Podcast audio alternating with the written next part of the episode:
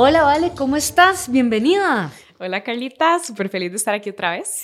Ok, vamos con nuestro podcast número 6. yo les prometí que iba a volver a traer a Vale a otro podcast porque tenemos mucha información con qué hablar, ¿verdad? Así que aquí está. Para recordarles, en Hablemos con Carlita siempre vamos a tocar temas de salud, bienestar y por eso qué mejor que nuestra amiga y profesional en nutrición de Vale la Nutri. Hola Carlita. Súper, vale. Vamos a ir, bueno, contanos últimamente, ¿verdad? Porque van a salir mil y un preguntas de los podcasts. Yo sé que la gente tiene muchas dudas sobre lo que es la alimentación, porque es el tema. Yo digo que la alimentación y el fútbol es como lo mismo. Todo el mundo cree que sabe, todo el mundo cree que es entrenador y, y al final de cuentas no es tan cierto, ¿verdad? Me imagino que vos te topas con muchas cosas de esas. Sí, sí, sí. A veces pensamos que como comemos todos los días, en muchos momentos durante el día, pensamos que ya sabemos cómo comer y que no necesitamos tal vez ayuda. Esto pues es un mito, ¿verdad? Creo que lo ideal sería que todos tuviéramos un acompañamiento en nutrición porque siempre hay cosillas que tal vez no sabemos que nos pueden hacer falta, ¿verdad? Porque como les dije anteriormente, no nacemos aprendidos. Entonces siempre, si tenemos la apertura de poder aprender algo nuevo, pues es, es un beneficio. Todo lo deberíamos de tener. Y es como lo, lo habíamos comentado en el podcast anterior, aunque yo soy fiel amante del ejercicio, ¿verdad? Y a eso me dedico y esa es mi pasión, ¿verdad? Este, he de reconocer, ¿verdad? Que definitivamente es el eslabón de la nutrición sin el ejercicio. No hay uno sin dos. Exactamente. O sea, a mí me dicen, pero Carlita, ¿qué, qué me tomo? ¿Qué pastillita? ¿Qué hago?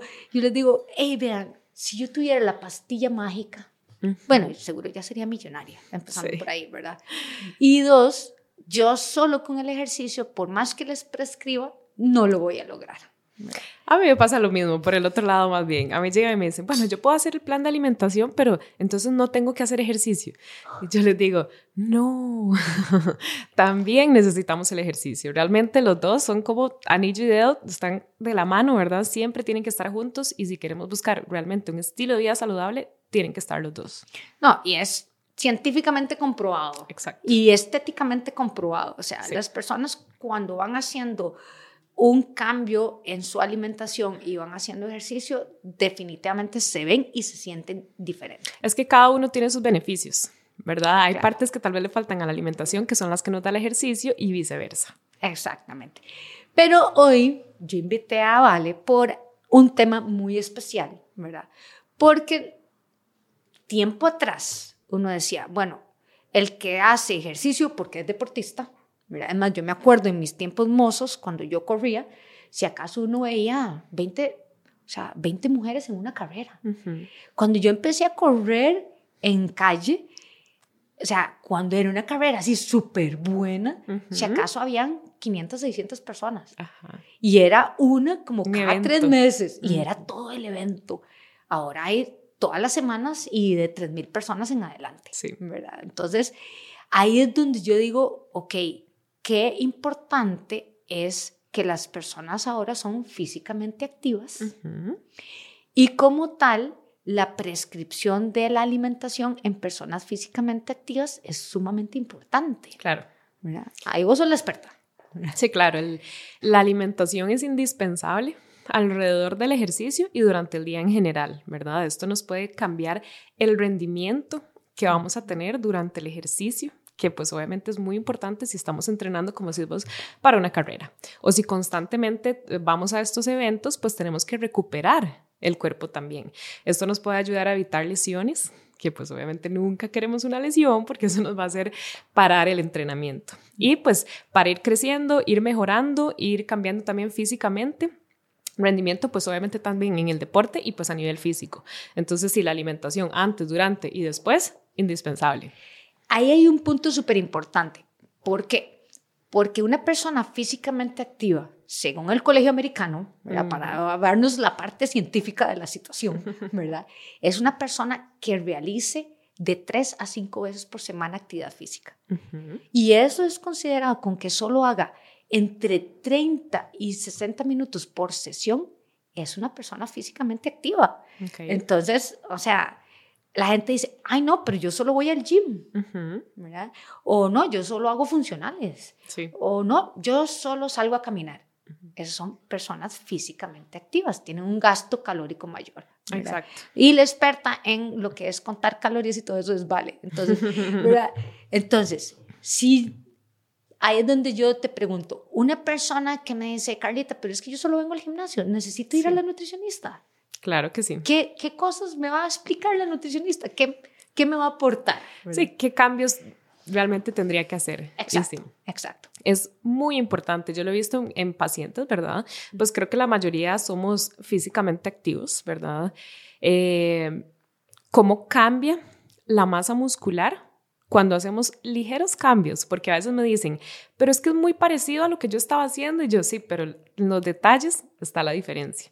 A veces son ciertas cositas, ciertos horarios, ¿verdad? Ciertas porciones que realmente hacen la diferencia. Tal vez lo cumplen así por un mes y ven un aumento de masa muscular, cosa que no habían logrado antes. Entonces, detalles son sumamente importantes.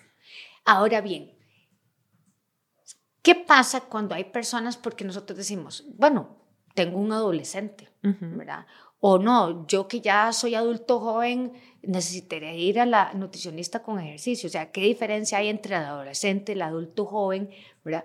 O el adulto mayor. Claro. O sea, es completamente diferente. Todos los planes tienen que ser individualizados, ¿verdad? Ahí tenemos que incluir desde el género, ¿verdad? No es lo mismo que tengamos la misma edad, pero un hombre y una mujer, el objetivo que tengamos, ¿verdad? Porque si nuestro objetivo es, por ejemplo, si estamos haciendo más pesas para aumentar masa muscular o si más bien queremos hacer una maratón, ¿verdad? Son ejercicios completamente diferentes que requieren nutrientes diferentes. Y el tipo de, de cuerpo, digamos, que necesitamos para cada tipo de ejercicio también es diferente, ¿verdad? No vas a tener el mismo cuerpo una persona que hace CrossFit a una persona que hace maratones, porque eso va a afectar su rendimiento. Entonces, sí. Ahora, decime una cosa. La gente a mí me dice, y son cosas que uno que es promotor de salud física o que tiene que ver con la prescripción del ejercicio no va a saber. Entonces siempre me dicen, pero Carlita, ¿qué es mejor? ¿Hacer ejercicio en la mañana, a mediodía o en la tarde? Esa yo eh, me la juego, ¿verdad? Explicarles cuál es mejor. Pero cuando llegan en la mañana es, tengo que comer algo antes de hacer ejercicio. este, no, ¿verdad? Mejor este, solo lo hago eh, sin hacer sin, comer nada. Sí. O en ayunas. O en ayunas. Exacto. Eso, yo no soy partidaria del ejercicio en ayunas. Realmente, usualmente siempre les recomiendo por lo menos una merienda. No tiene que ser algo muy grande, que ahí es donde tal vez está el error, que pensamos que tenemos que comer un montón o mejor no comemos nada. Realmente puede ser algo pequeño, una fruta, una barrita, una tostada, dependiendo del ejercicio que vayamos a hacer, ¿verdad? Como les dije desde antes, siempre dependiendo del ejercicio que vayamos a hacer. Pero sí, eso mejora mucho el rendimiento y evita como esas descompensaciones, ¿verdad? Como dicen, cuando ya nos sentimos mal, tengo pacientes que me dicen, es que inclusive yo entreno y, y me he tenido que salir del entrenamiento porque me mareo mucho y yo les digo, entonces no está valiendo ese entrenamiento porque nos estamos sintiendo mal y no lo estamos rindiendo. Una frutita, una merienda pequeña puede hacer la diferencia. Ok, pero ese es un punto súper bueno de anotar. O sea, entonces, ir sin comer nada, en ayunas, hacer ejercicio 5 o 6 de la mañana no es lo más recomendable. No es lo más recomendado. A pesar de que hay algunas personas que están acostumbradas, yo siempre le pregunto al paciente porque hay algunos que tienen mala tolerancia en las mañanas y eso también, como el entrenamiento de, de salir a correr todos los días para entrenar al, al, para la meta que tenemos, el estómago también hay que entrenarlo. Ah, ok. O sea, podemos cambiar el estilo que antes no, no me pasa, no puedo, no soporto. Hay que ir probando. Eso se tiene que hacer paso a paso, ¿verdad? Yo tampoco les voy a meter una merienda muy grande de un solo si la persona no está acostumbrada. Porque también por el otro lado, si la persona no se está sintiendo bien, se siente náuseas, se siente mucha llenura, también le va a afectar el rendimiento. Entonces, obviamente como nutricionista no queremos llegar a ninguno de los extremos. Hay que llegar a ese punto medio individualizado para cada paciente.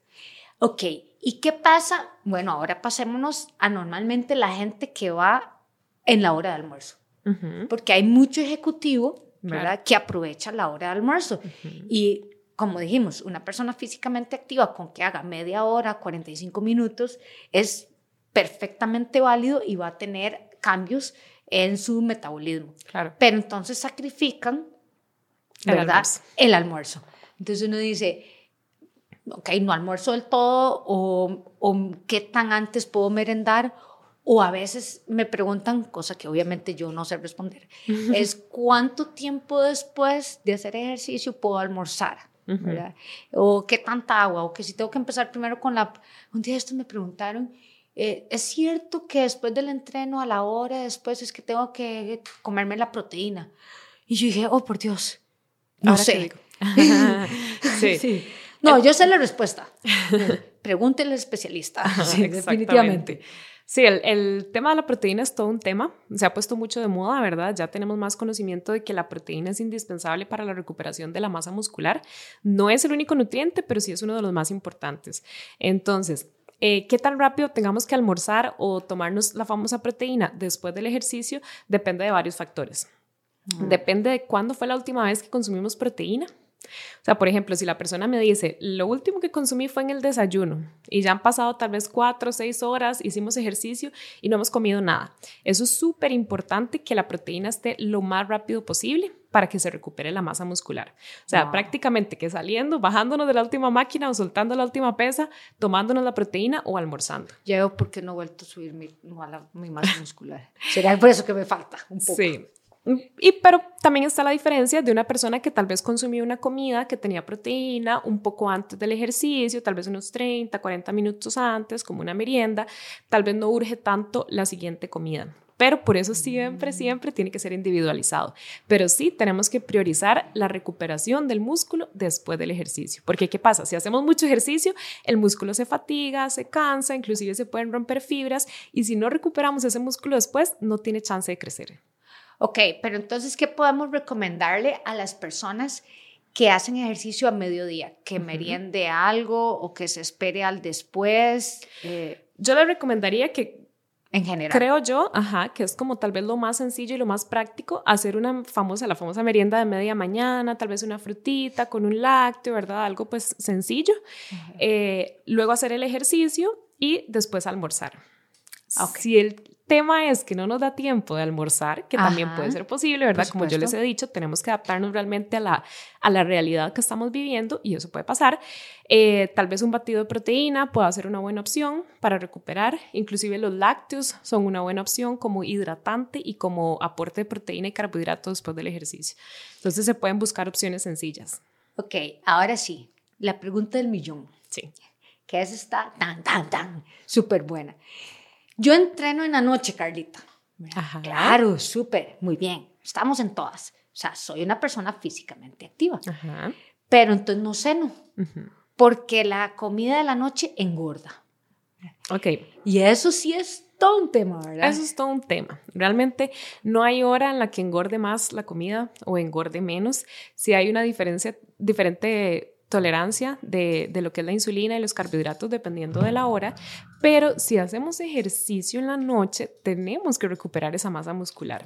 Entonces, realmente yo siempre le recomiendo, aunque sea el ejercicio tarde, podemos evaluar, ¿verdad? Si lo que necesitamos tal vez, si ya cenamos antes, tal vez una ligera merienda, igual le repito, como un lácteo, es un alimento muy completo que nos puede funcionar para después del ejercicio, o un batido de proteína, ¿verdad? También ahí pues varía bastante dependiendo del objetivo de la persona. Claro. Pero sí, sí, les recomiendo o sea, pero sí lo importante es, o sea, yo creo que aquí lo valioso, porque ya saber qué meriendas o qué productos es muy individualizado. ¿verdad? A mí me dicen, Carlita, ¿cuál proteína es la mejor?